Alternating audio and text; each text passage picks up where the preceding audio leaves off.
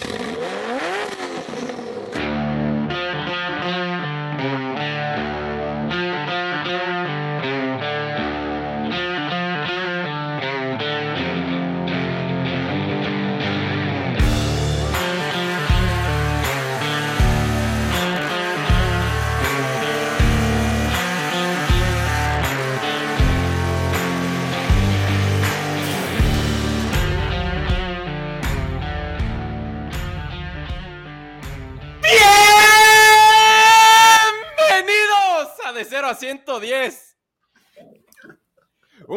podcast de coches.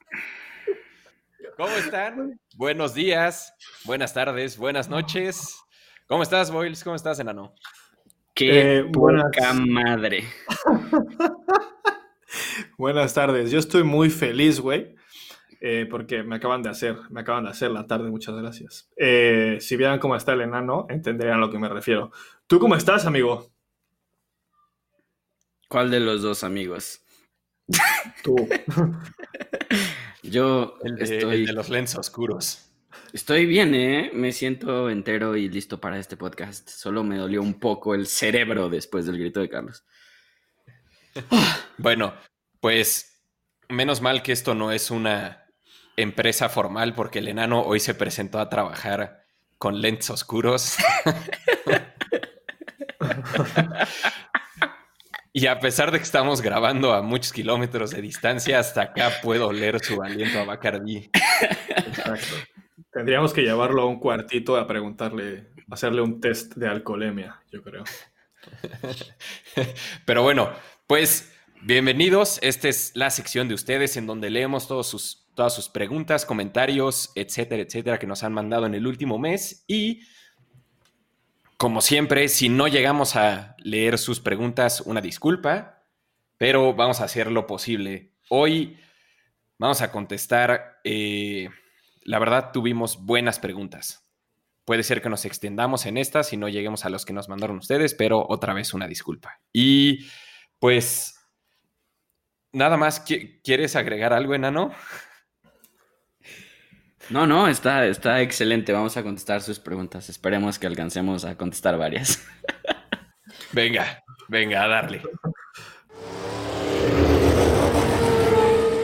Bueno, esto, primero que nada, va a leer un, mensaje de uno de nuestros eh, seguidores, del buen Eduardo Arrazola. Nos mandó por, por Facebook, por Instagram, digo. Amigos de 0 a 110, nuevamente hola, les mando este mensaje porque hace dos días trataba de escribir cuáles son los autos del, intro y quiero cambiar totalmente de opinión. Diría que los que están en el intro es un Ferrari F40 y me la jugaría con un Ferrari 288 GTO. Saludos. Eh, pues tenemos medio ganador. sí. Si es la primera vez que escuchan esta sección, estábamos, o bueno, estamos regalando un cartón de cervezas para los primeros que atinaran cuáles son los dos coches en nuestra nueva intro de la segunda temporada, o sea, el que suena arrancando y luego el que suena sobre la música. Y nuestro buen amigo Eduardo y fiel escucha le acaba de atinar a uno de los dos que suenan. Entonces, ¿qué opinan? ¿Esto es medio cartón? Eh, yo considero que esto, o sea, como ya dijimos que, o sea, ya dijimos qué coche, a qué coche latino, o sea, ya la segunda parte creo que ya sería como más fácil. Entonces, sí, deberíamos de partir el premio y darle medio cartón al buen Eduardo. Sí, yo también estoy creo de acuerdo. que deberíamos de mandar medio cartón a Eduardo y el otro medio cartón a mí, me harían un gran favor. Te me congestionas, güey. Mejor, mejor ahorita no. Eh, este, pero bueno, sí, pues el, F40 es el que suena arrancando. Entonces ahora falta que le atinen a cuál es el que está sobre la música. Pero bueno, la verdad es que pusimos este concurso cuando antes del COVID y antes de que cerraran todas las cervecerías del país. pero, pero vamos a hacer todo lo posible por hacerte llegar ese cartón. Entonces ya nos pondremos de acuerdo por por DM o a ver cómo le hacemos y te las vamos a mandar. Y también que no tire toalla con el segundo, ¿no? Todavía se puede ganar su otro medio cartón. Obviamente, obviamente. Y hay los demás, pues que también, hasta que, mientras que Eduardo no le, no le atine, sigan, sigan enviando sus, sus opciones. Eh, pero bueno, Eduardo también, hace bueno, la semana pasada nos había dejado otro mensaje eh, en el que nos preguntaba, eh, desde nuestra perspectiva, ¿cuál es el mejor motor creado en toda la historia de los coches? es una gran pregunta, ¿eh? Gran pregunta. ¿Quién, quién, quién quiere darle primero? Vas, enano.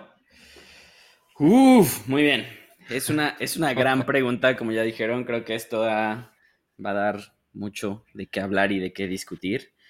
Pero sin duda, la verdad, como ya le hicieron saber a todos nuestros fieles seguidores, no, no estoy en condiciones de andar dando grandes explicaciones y no hice una gran investigación al respecto, pero eh, si tuviera que decir algún motor así from the top of my head, diría que el, el motor rotativo de, Mazda tiene que estar en la lista. ¿Por qué? Porque pues ha sido el, único, el único motor que se ha hecho así y se ha utilizado en, producción. Boyles me odia en este momento. Seguramente les va a explicar mucho al respecto. Yo solo les voy a decir que es un motor muy importante y que, y que pues sí, ¿no? Como que hizo, hizo historia y pues tiene que estar ahí en, en el top de cualquiera. Y yo diría Ah, que el 6 en línea de BMW también tiene que estar en esa lista. El 6 en línea, cualquiera de sus variables, eh, creo que es un gran motor y que, pues sí, ha pasado a la historia y ha evolucionado bastante bien, ¿no? O sea, pues sí, es, un motor que cuando piensas en BMW no puedes pasar de lado el, el, 6 en línea de, los alemanes. Y un segundo motor alemán que yo pondría en mi lista sería el, el motor eh, eh, boxer, ¿no? De los Porsches. No sé ustedes qué opinan. Entonces, de esos tres, ¿cuál tú, Boyles, el tuyo era el rotativo? Ah, sí, pero no. O sea, yo creo que hay ahí un. Voy a poder hacerle sacarle un twist al golpe bajo que me acaba de dar el Ian. O sea, si tuviera que escoger, si tuviera que escoger uno de esos tres, yo me quedaría con ese, solo porque pues, es un motor muy peculiar y solo Mazda se atrevió a utilizarlo, ya sabes, en, en producción. Entonces, Creo que, creo que me iría por ese, pero tampoco es como el mejor motor de la historia, si me entiendes, solo es un motor singular y peculiar, diría yo. Sí, y la neta, el, o sea, el RX8 como coche, digo, o sea, si tuviera un motor normalito, creo que a nadie, a nadie le gustaría mucho, o sea, no es un coche bonito, ¿no? Y no va a pasar la historia como un clásico, pero no mames cómo suena ese motor. Está cabrón, sí. Pues yo creo que ese coche va a pasar antes como un clásico que tu TT, pero bueno. Eh, yo. Ahora sí, voy a tomar, voy a tomar la, batuta aquí porque creo que es como lo más fácil. Eh, estoy muy de acuerdo con lo que dice Sayan. Eh, también pensé en algún motor alemán y sí, el 6 en línea de BMW, el biturbo sobre todo, fue el que, el que pensé. Eh, aquí yo en mi lista tenía pensado, también tenía un Boxster, o bueno, un motor de 180 grados, pero no era el, de Porsche. El que yo tenía pensado era el 12 cilindros eh, Boxster del Testarossa de Ferrari, que es un motor increíblemente hermoso. También, también uno de los... Es que lo que yo les quería decir también es que, güey, es muy difícil decir cuál es el mejor motor, porque, güey, ahorita estamos viendo lo del, lo del Gemera, que es un tres cilindros que te cagas. O sea, está el W16 del Veyron, están los AMG que hace Mercedes para, pues, para un chingo de coches como el Pagani, o sea, como para los Pagani, etcétera. Entonces, pues, bueno, yo creo que todos los motores de Koenigsegg también son dignos de estar en esta lista. Pero bueno, eh, mi eh, el que yo, yo creo que es el mejor motor que se ha hecho y sobre todo, porque yo creo que es el motor que mejor suena y que mejor sonará en la historia, es el motor rotativo de Mazda, pero el, el que, pusieron, el que le pusieron al 787B, que ganó Le Mans en el 91. Ese suena no ma, no, no manches cómo suena ese motor, ¿eh? Ajá, exacto. Suena güey, suena como los B12 de Fórmula 1. O sea, suena Pero- impresionante. Pero enojado. Es más, les podríamos poner el sonido, ¿no? De ese. Sí. Ajá. A ver, les ponemos un sonidito para que, para que se vean cómo, cómo suena esta madre.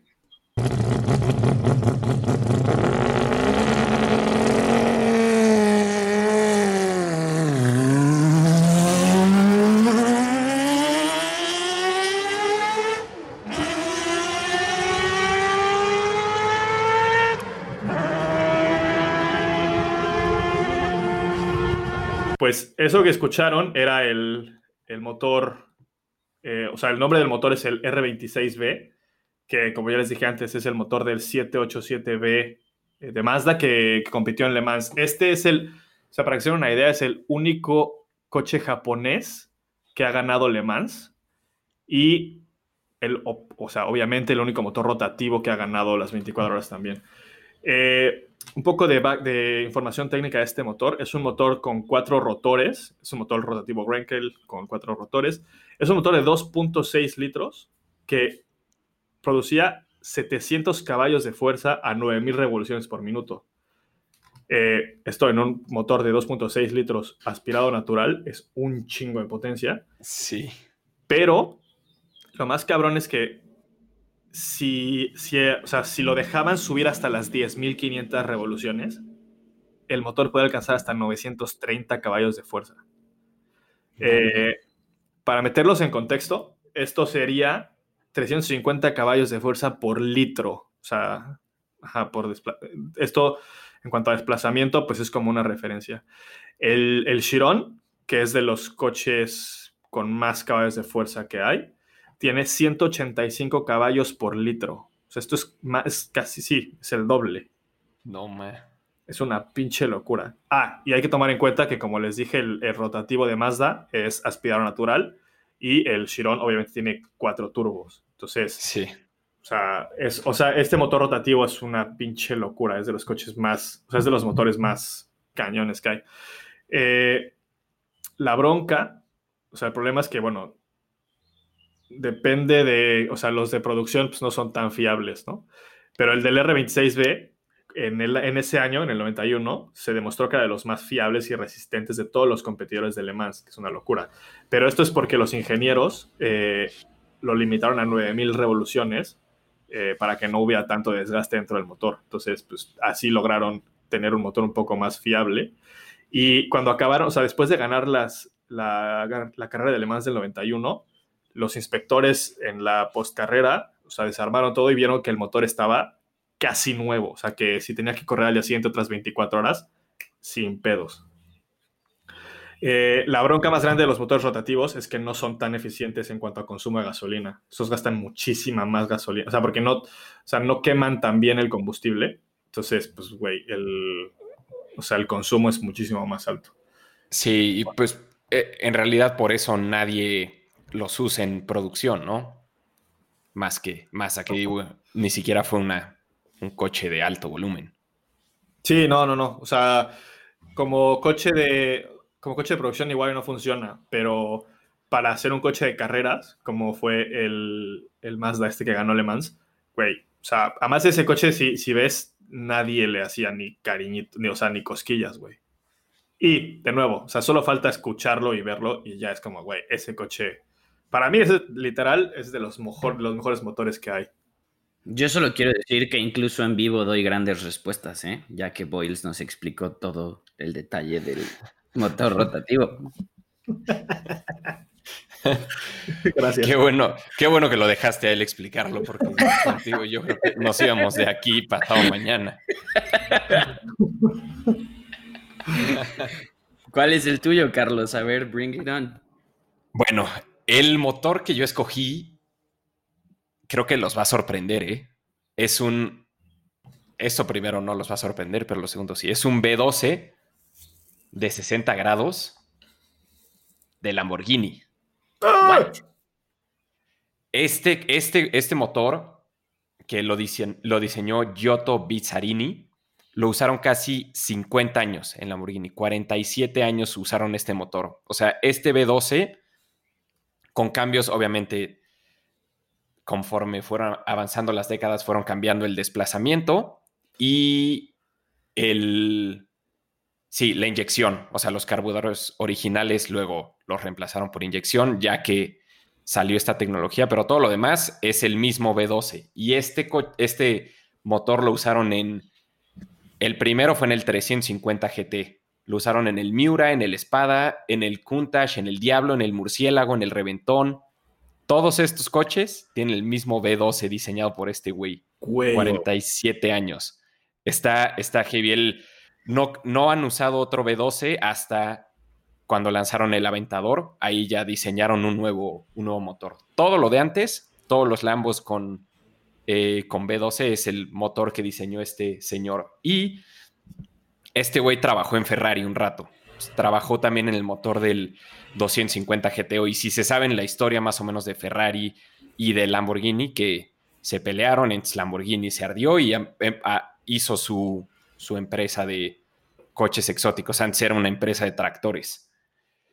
Entonces, cuando estaba empezando a hacer su coche Ferruccio Lamborghini, se trajo a este ingeniero de Ferrari que había trabajado en el, en el motor del 250 GTO. Y esto no es oficial, pero se rumora que le dijo que le iba a dar un bono extra por cada caballo de fuerza que estuviera arriba del B12 de esa época de Ferrari.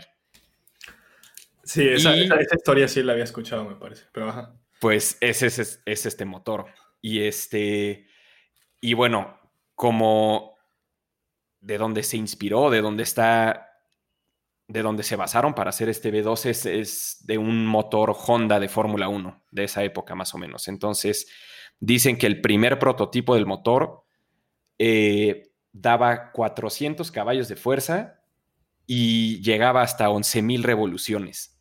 Bestia. Obviamente, no pudieron meter este motor en, producción porque 11.000 revoluciones, esa, o sea, este motor no hubiera durado mil kilómetros, entonces tuvieron que bajarlo, pero para que se den una idea, el 250 GTO, este que es pues de esta época, más o menos tenía 300 caballos. Entonces este B12 tuvo 100 caballos más. No, mames. Pues y luego se habrá llevado el brother. Sí, y luego ya decidieron moverse más hacia o sea, como Ferrari estaba enfocado hacia coches de carreras y a competir en Fórmula 1, etcétera, etcétera, Lamborghini quería hacer coches más gran turismo. Entonces, no iba a poder poner un motor de esa potencia que fuera tan poco fiable. Entonces lo bajaron eh, hasta 280 caballos y esto limitado a 6.5, a 6.500 revoluciones. Pero bueno, pues este motor estuvo 47 años en producción y ya el último que lo tuvo fue el murciélago LP640. Entonces empezaron con un B12 de 3.5 litros y este que fue el más grande era de 6.7. Tranquilamente el doble. Eh, sí. Pues no sé si eso habla muy bien del motor o muy mal del Lamborghini, güey. porque además, digo, el, el Countach y esos, y esos Lambos, o sea, si eran como, o sea, no voy a menospreciarlos ni mucho menos, pero en esa, esa época era la época en la que no, no metías un Countach a pista, güey. Claro, claro. ¿No? Pero... Igual y por otras razones, no necesariamente solo por el motor, güey, pero... Sí, o sea, sabemos que ese es más para que lo vean de lejitos o para que esté puesto en tu... arriba de tu cabecera. Exactamente, güey. Pero sí, no era el mejor coche en pista. Y es un clásico, igual que mi TT. Hijo de la chica. o sea, sí creo que está, o sea, está muy chingón y está muy cañón que un motor. O sea, además en una compañía como Lambo, que, pues, güey, o sea, desde que. Sí, güey, desde el. Pues ya desde el Miura ya era. Ya tenía bastante peso. Que todavía desde ahí hasta. hasta ¿Qué dijiste? Hasta el murciélago, ¿no? Ajá. Hasta que sigan usando el mismo motor me parece bastante, bastante, o sea que seguro era un motor muy chingón. Sí, y si alguna vez tienen el gusto de ver alguno de estos motores en vivo, fíjense y tiene el logo de Lamborghini y abajo tiene muchísimos números separados por guion, o sea, y todos desde el 350 GT lo tenían. Los números es 1, 7, 4, 10, 2, 8, 6, 12, 3, 9, 5, 11. Es el orden de detonación de los cilindros. Qué chingón. Pero bueno, creo que es, una, es un buen ejemplo de un buen motor. También está, está difícil la pregunta y a lo mejor igual que la de tu coche favorito, si me preguntas mañana diría otro, pero este fue el primero que me vino a la mente cuando leí la pregunta. Sí, o sea, yo es lo que dice, es, esta pregunta es súper difícil porque también eh, es mucho en cuanto a gustos y depende de qué, porque también estuve pensando que, por ejemplo, el, el creo que es, sí, el 4 en línea de, de Mitsubishi, del Evo 9, que es uno de los coches más, de los motores más tuneables que hay, que es, o sea, literal es el motor más versátil que existe para mí, también podría ser un ejemplo del mejor motor del mundo. Pero bueno, eh, pues ya como, como solo podemos escoger uno, pues, o sea, me parece que, o sea, está bastante chingón. Y me da mucho gusto que haya escogido un B12, güey, y no un, no sé, güey, dos cilindros en vez de una Harley o nada más así, porque eres capaz, Carlos.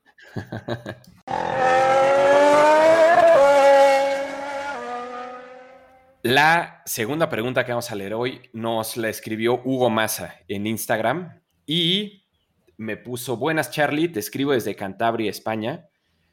¿Qué coche tiene cada uno? ¿Y qué coche tendrías si vivieras en otro sitio, por ejemplo, en España?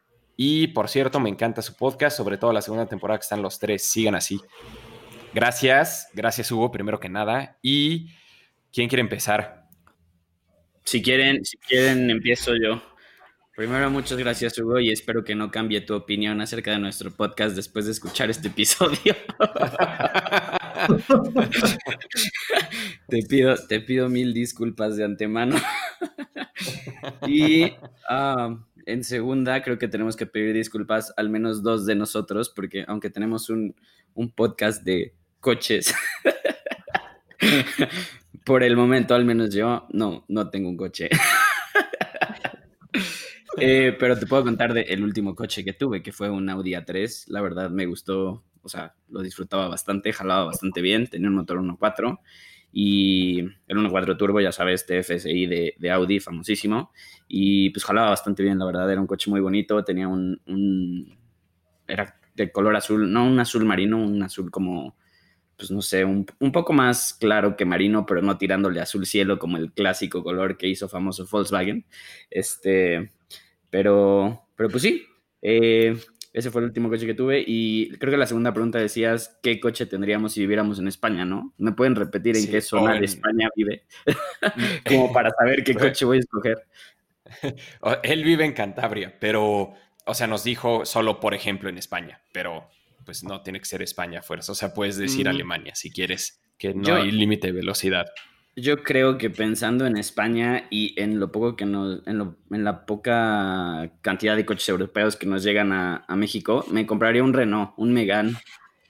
Megane, creo que el, diseño del Renault Megane está bastante cool ahorita y a México no nos llega y el Megane que nos llegó era una porquería desde mi punto de vista.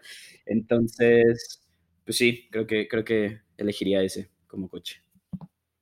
Hey, me parece una gran elección, ¿eh? O sea, ahí me agarraste en curva porque no esperaba que fueras a decir algo así. Pero la neta tienes toda la razón, el Megan está muy chingón. Te muy, digo muy, que muy incluso chingón. en vivo doy excelentes respuestas a las preguntas. Sí, güey. Más seguido.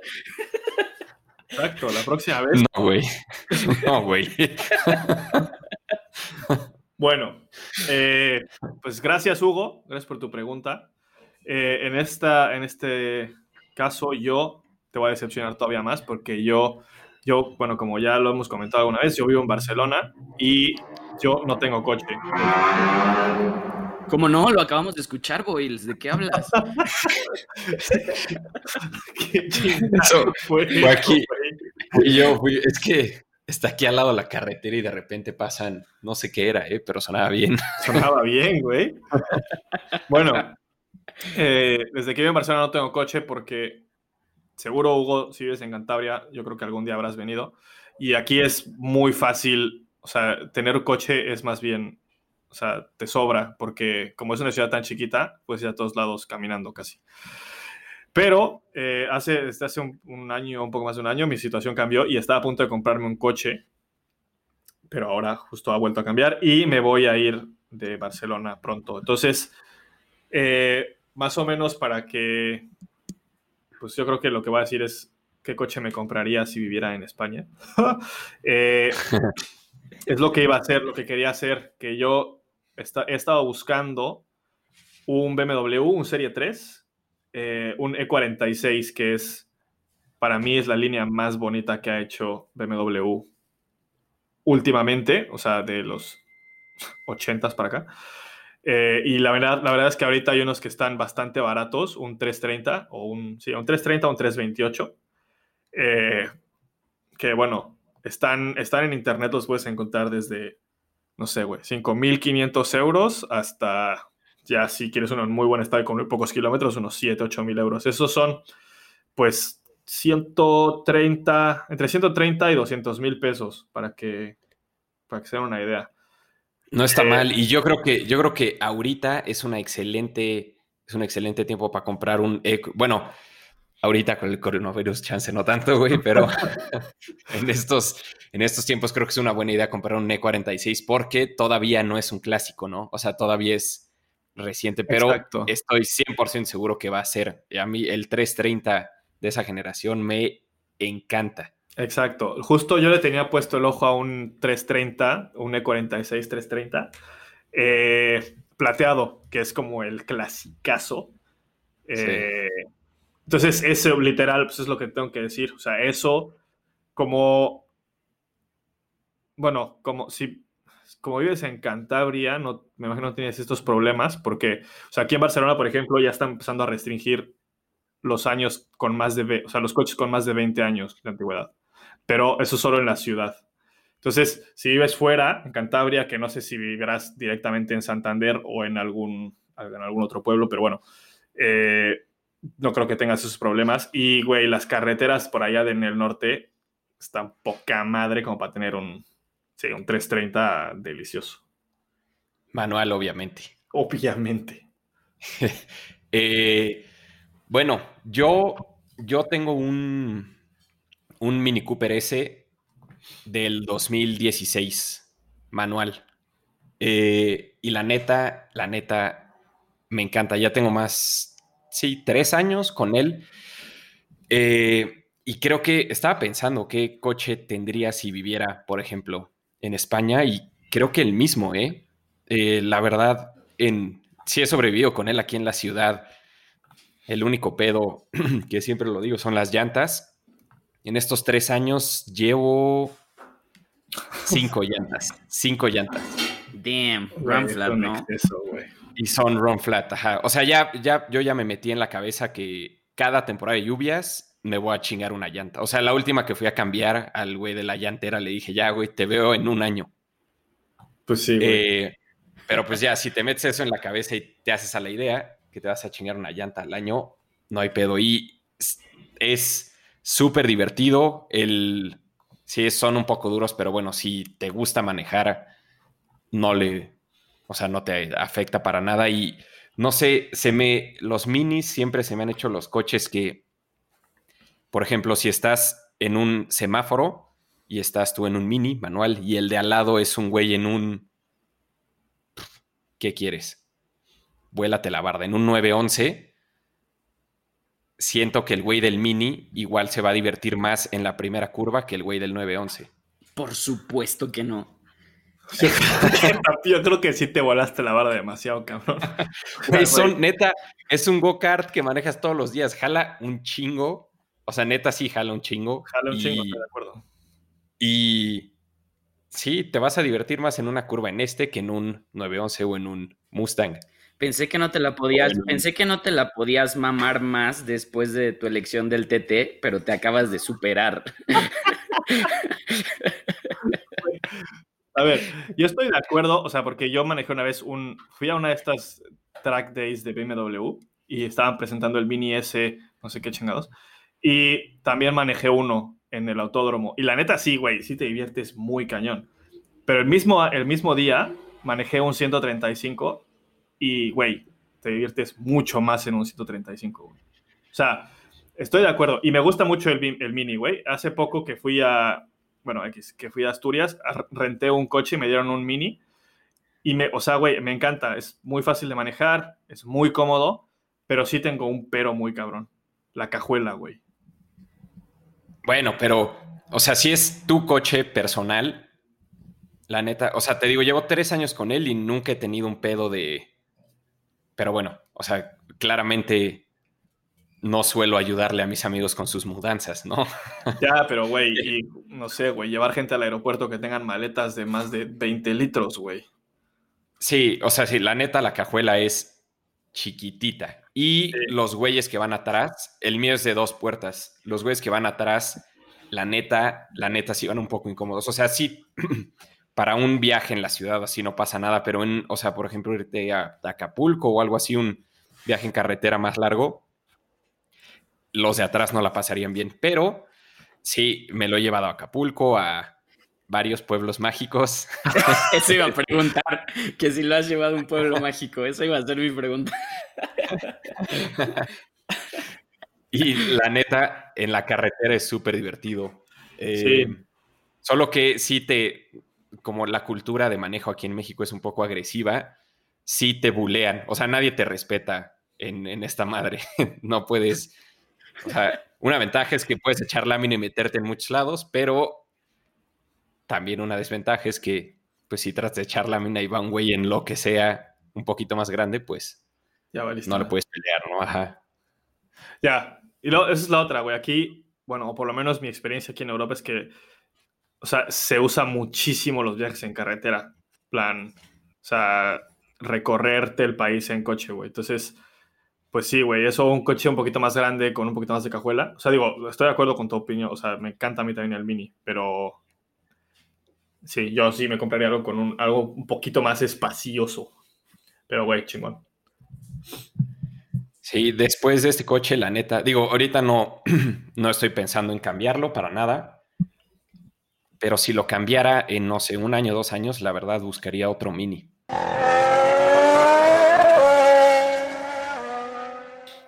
Bueno, nos hemos extendido un poquito en las dos preguntas anteriores, entonces solamente vamos a leer una más de Quique, que nos escribió en Facebook.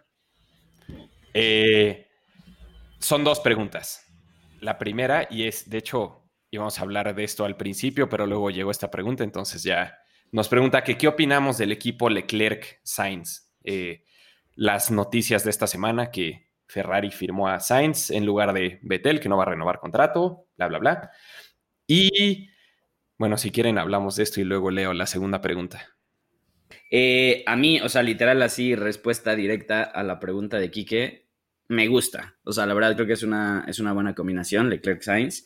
Solo tengo, tengo mis dudas en cuanto al timing. Siento que, mm, o sea, no quiero decir que no se merezca el asiento en Ferrari Sainz, porque creo que es un buen piloto y pues lo demostró, ¿no? En la temporada pasada lo treparon a un McLaren y el güey, la verdad, dio una temporada bastante buena. Solo mm, la cuestión es que, pues sí, Ferrari es el mejor equipo de la Fórmula 1, ya sabes. Entonces, como que cuando solo te has subido al podio una vez y no has ganado ni una carrera y te dejan sentarte en un coche pintado de rojo con la historia y con el, pues ya sabes, todo lo que representa ser un piloto de Ferrari, siento que, pues sí, no sé, como que estuvo un poco barato que, que le dieran ese lugar. Pero eh, quitando este, este tema, siento que es una combinación buena, la verdad. O sea, todos sabemos del talento de Leclerc. Como ya dije, Sainz también es un gran piloto y además los dos son bastante jóvenes. O sea, creo que Leclerc tiene que 21, 22 años y Sainz tiene 25, ¿no? Entonces, pues Sí. la verdad es que pues, siento que el equipo pensó como en un, en un proyecto a largo plazo, ya sabes. O sea, pueden, digo, todo dependerá de los resultados y tal, pero pueden mantener estos dos pilotos un largo tiempo y, pues sí, ¿no? Puedes, puedes mantener un, equipo con un desempeño bastante bueno, ¿no? Ya sabes. Entonces, creo que, creo que esa fue la tirada de Ferrari, como, pues sí, tener un equipo sólido y que les vaya a durar varias temporadas, ¿no? Lo cual con Betel, pues ya todos lo dudábamos, ¿no? Todos nos preguntábamos, bueno, este güey cuándo se va a retirar, cuándo, cuándo se va a mover a otro equipo, cuándo, o sea, como que no se veía un, un, proyecto a largo plazo solo con Betel y con Leclerc. Eso es lo que, es lo, es lo que yo pienso, no sé ustedes qué, qué tengan en mente. Sí, pues una de las primeras cosas que yo me pregunté es por qué Sainz y no Richardo, ¿no? Richardo tiene un poco más de experiencia, un poco más maduro, eh, ya tiene que seis victorias o algo así y nadie puede cuestionar que es un piloto de media tabla ni mucho menos.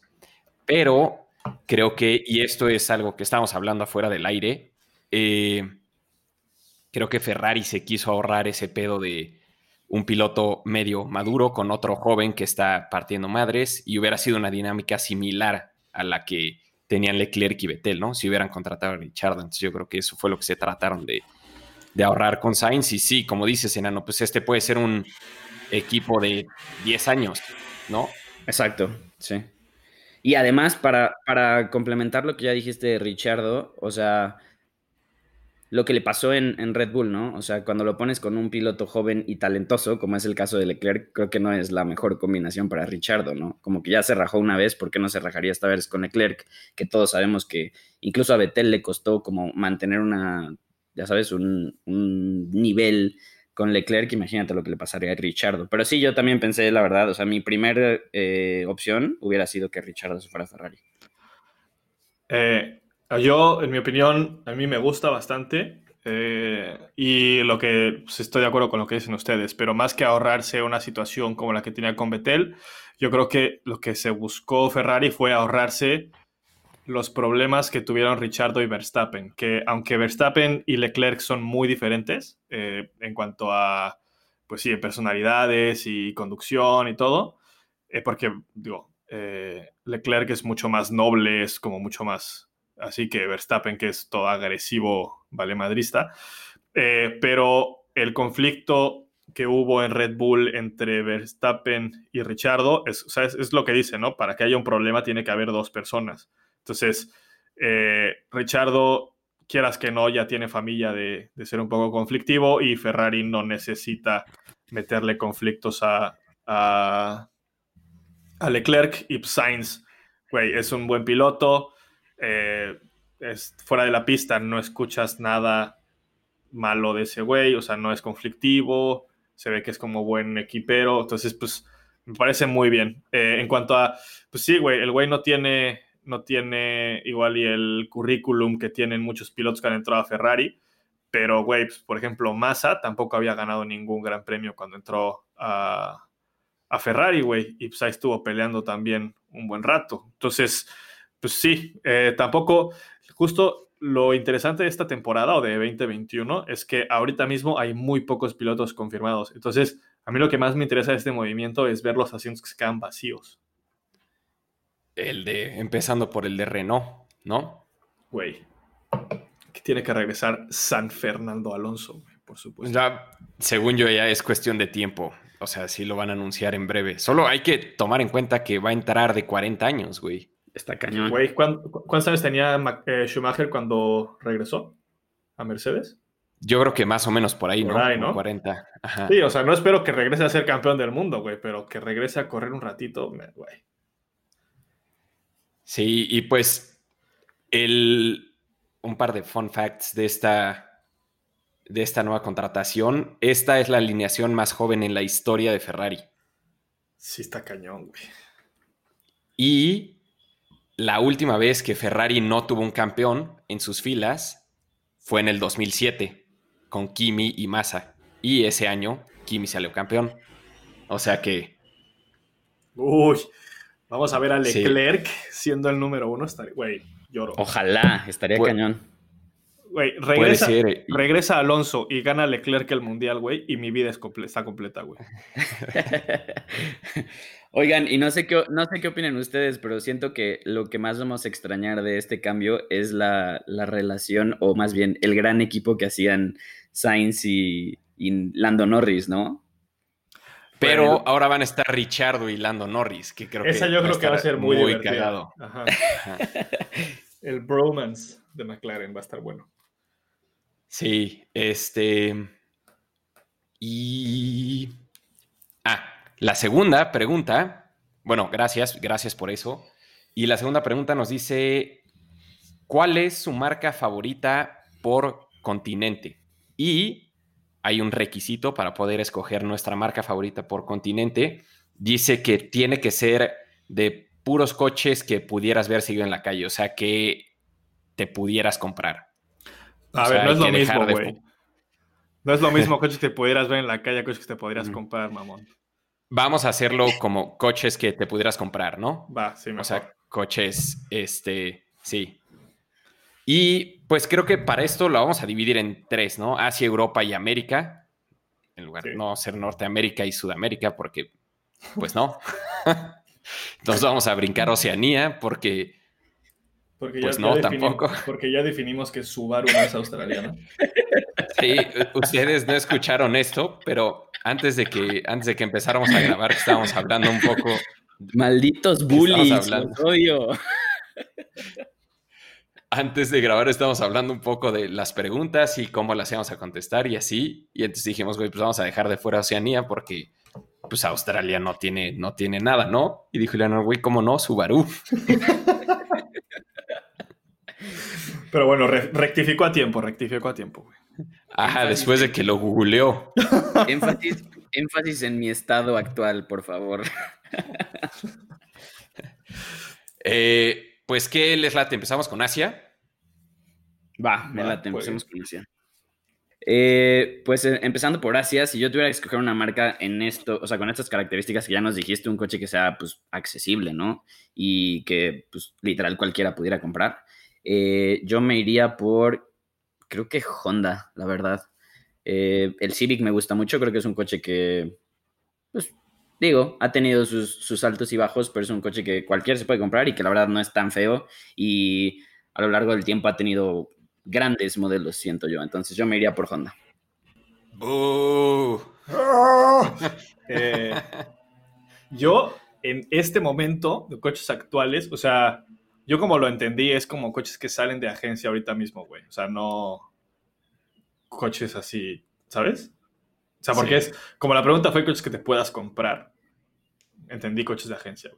Entonces yo, hoy por hoy, yo escogería Mazda. Eh, porque, he- o sea, bueno, he manejado el Mazda 3, el de cuatro puertas, el que es también como hatchback. Y la neta está súper chingón. Y tienen, yo creo que, así, coche deportivo affordable, el MX5, el soft top, que es, yo creo que entra en el rango de coches que te podrías comprar. Eh, y me parece que están muy, muy, o sea, la línea de Mazda de ahorita está muy chingona. Sí, a mí, a mí la verdad también me gustan. Eh, los nuevos, no sé, o sea, desde que, bueno, desde que llegaron aquí a México, los diseños han ido mejorando. La neta, una buena decisión, pero Ahí es que yo no lo pensé como coches que te pudieras comprar ahorita. Más bien lo pensé como mi marca favorita de esa. Entonces, si fuera así, yo escogería Nissan. No, no por los coches que hay ahorita. Por el Suru.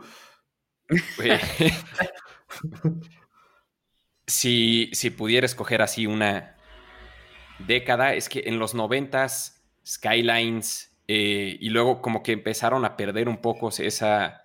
eh, el- hemos hablado mucho del 300Z, que bueno, a mí me encanta, y ojalá, ojalá, de eso escribí la noticia que publicamos el viernes pasado del 400Z, Sí. todo lo que sabemos hasta ahorita. Y la neta, si cumplen los rumores que hay ahorita alrededor de eso, es una excelente señal que están tratando de regresar eso que tenían a tener un coche relativamente barato que, que sea un icono, ¿no? Que te quiera hacer voltear a ver todo el, todo el resto de la gama de Nissan, que ah, otra vez, hoy es horrible. O sea, no podría escoger, ajá, no podría escoger dos que me quisiera comprar, pero si logran regresar a eso que tuvieron en los noventas, eh, me gustaría y esa, por eso la diría como mi marca favorita, ¿no?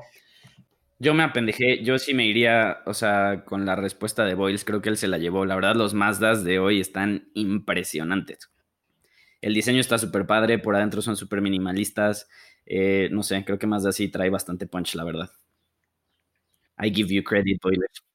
Y un amigo nuestro se acaba de comprar un MX5, ¿no? A ver si Y no nos cuando pase todo que- este show, exacto, a ver si cuando pase todo este show nos lo presta. Porque además se compró el de, te- el de techo duro, ¿no? No, creo que es, creo que es soft top, pero es una versión especial de los 50 años de Mazda, una onda así, no, o 40, no sé. Exacto. Sí, pero según yo también era el soft top. No sé. Em, Europa, Ay, Europa. Mm. Me iría Volkswagen, sin duda, ¿eh? O sea, un golfito bastante bueno, bastante reliable, bastante... O sea, te puedes ir desde el básico que cumple con la chamba de, ya sabes, te lo llevas, lo usas cualquier día para el súper, para los niños, para tal, y te puedes ir a un Golf R, que es un coche que lo puedes usar en la calle, lo puedes usar en la pista y nunca vas a quedar mal, ya sabes, aparte se ve poca madre. Entonces, creo que, creo que sí, yo me iría a Volkswagen.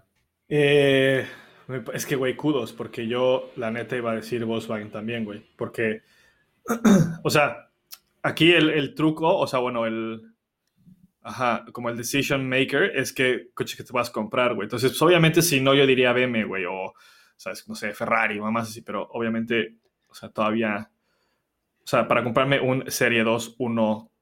o sea, el 1.14 sin cero equipo y quedarme endeudado, pues no, güey.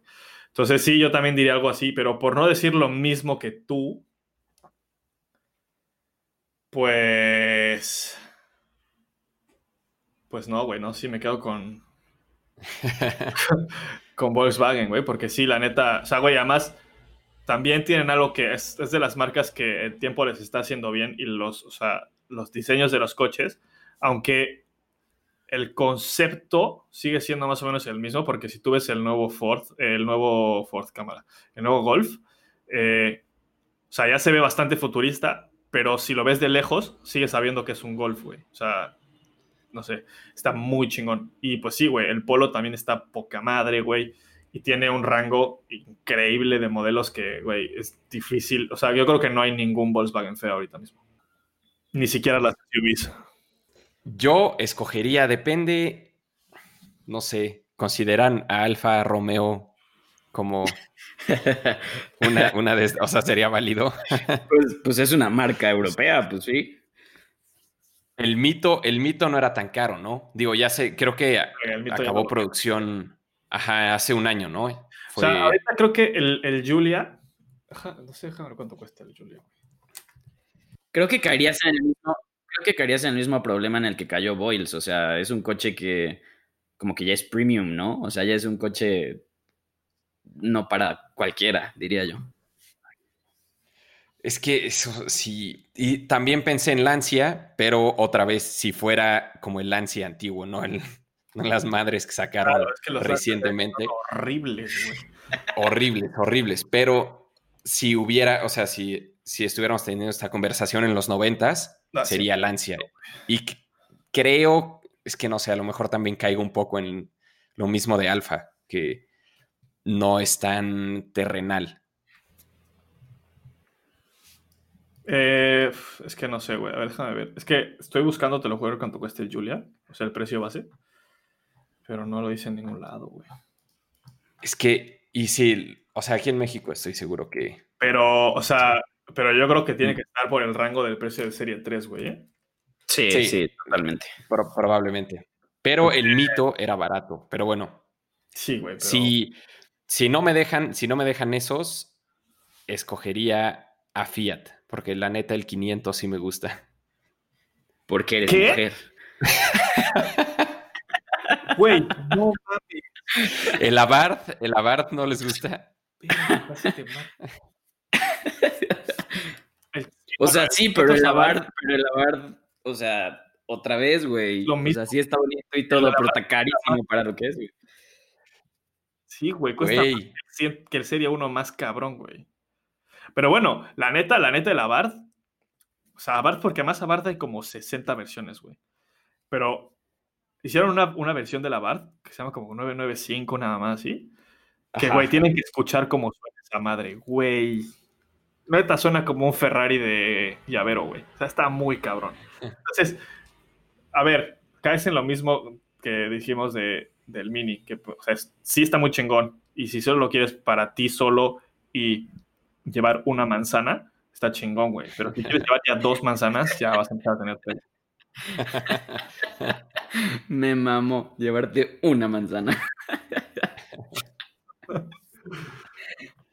No sé, alguna, alguna de esas tres, no sé cuál sea válida, pero creo que Fiat es la más terrenal. Fiat, es la más terrenal, sí.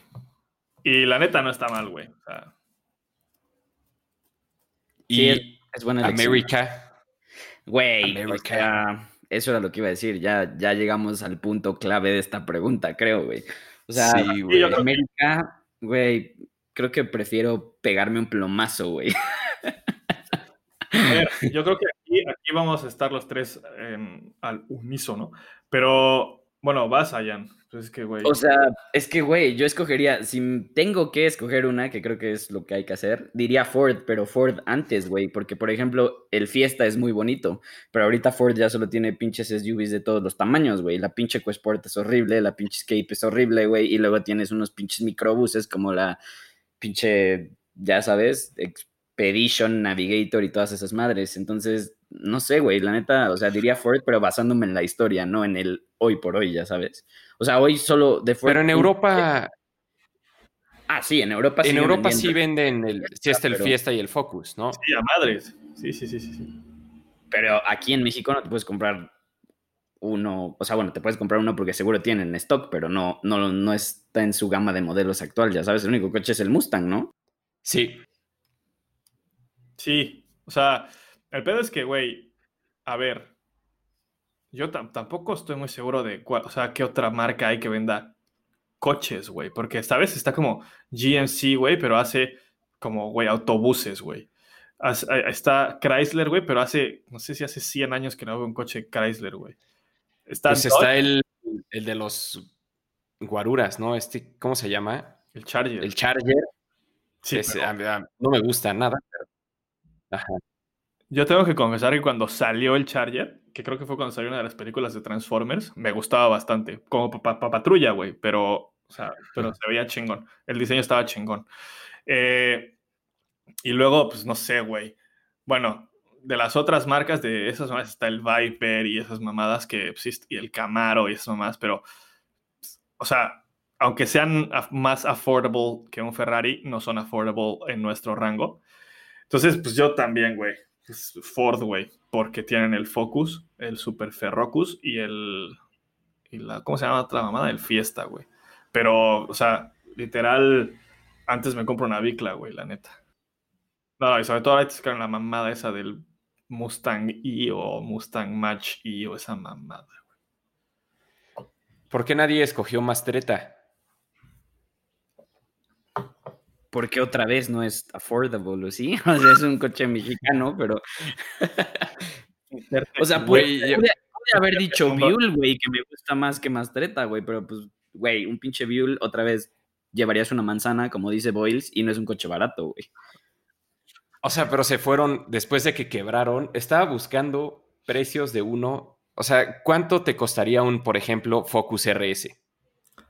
Quedamos que eran cerca de 700 mil pesos, ¿no? Ajá. Sí. Que, o sea, yo también escogería Ford, pues ya lo he dicho muchas veces, soy fan, es mi gusto culposo, el Focus RS. Eh, pero otra vez, costaría como 700 mil pesos. Estoy viendo y ahí está- acabo de encontrar un Mastreta seminuevo del 2012 y cuesta 700 mil pesos. O sea, o sea, ok. Es que, güey, no sé ni qué decirte, güey. Al final traes un motor Ford, güey, o sea, te irías por Ford. Porque además, y creo Sí, que la, es cierto. creo que la base también es un Focus, o sea, el chasis también, también es de un Ford, ¿no? ¿O no? ¿O solo es el motor? No, me- no me acuerdo. El motor estoy seguro es un 2 litros Duratec de Sí. Ford, pero el chasis no, no sé. No sé, güey. Además, es un coche que, eh, ajá, quebraron, ¿no? Entonces, o no sé si quebraron o no, güey. Pero tú si te ves a internet, lo único que encuentras de esos güeyes es Wikipedia, güey. O sea, no tienen página de internet, güey. Entonces, comprarte una de esas madres es como, güey, meterte tú solito la estocada en el corazón, güey. Porque, güey, si quieres darle mantenimiento al motor, que es un Ford 2 litros Duratec, pues, güey, cualquier Mai de la esquina, pero métete a tocarle a la eléctrica esa, ma- no mames, güey. Y la neta, la Sí. neta, la neta, no se me hace que, o sea, el Bull, el Bull, me parece que está muy chingón, pero el Mastreta, no sé, güey. A mí sí. Sí. a mí sí me gusta, la verdad. Sí, o sea, sí, güey, pero si te ponen un Mastreta y, por ejemplo, un MX5 de los nuevos, que estarán por el precio, Nah, güey, tengo, soy Mexa, el Mastreta, güey. no mames, Carlos. Y este, yo lo primero, o sea, estoy buscando, estaba buscando precios y sí, puse Mastreta y lo primero que sale es el coche tortilla. o sea, va a pasar a la historia por eso, güey. Creo que por eso quebraron, güey. A mí me sorprende que hayan quebrado después de esa eh, De la pinche promoción. güey. Sí.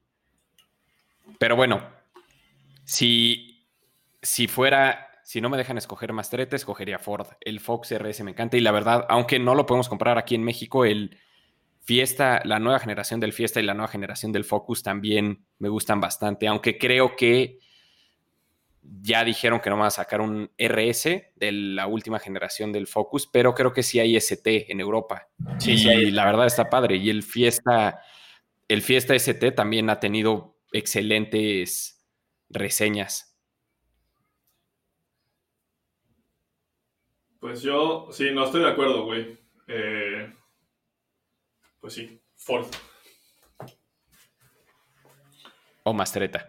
No, güey. O sea, el pedo de que, o sea, el pedo es que, güey, o sea, no es por mamón, pero yo, por ejemplo, ahorita no tengo 700 mil baros para comprarme un coche, güey. Eh, sí, yo tampoco. yo tampoco.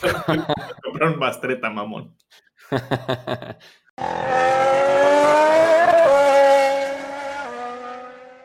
Muchísimas, muchísimas gracias por sus preguntas, por escucharnos. Eh, la siguiente semana tenemos otro especial. Ahora va a ser de un personaje muy interesante. Estén al tanto el siguiente martes eh, para buscarlo. Va a estar muy bueno. Y pues bueno, otra vez gracias por escucharnos. Somos de 0 a 110 en todas las redes sociales. Eh, Twitter, excepto en Twitter, que somos de 0 a 1101. Si me quieren seguir a mí, yo soy 110 Charlie en Instagram y en Twitter también. Si me quieren seguir a mí, yo soy Alan Alonso en Facebook y alonso.alan en Instagram, Alan va con doble L. Y yo soy JPB Ojeda en Instagram y en el Twitter. Y pues ya, eh, otra vez nos vemos el siguiente martes. Gracias, yo soy Charlie. Yo soy el enano. Muchas gracias, amigos. Yo soy Boyle.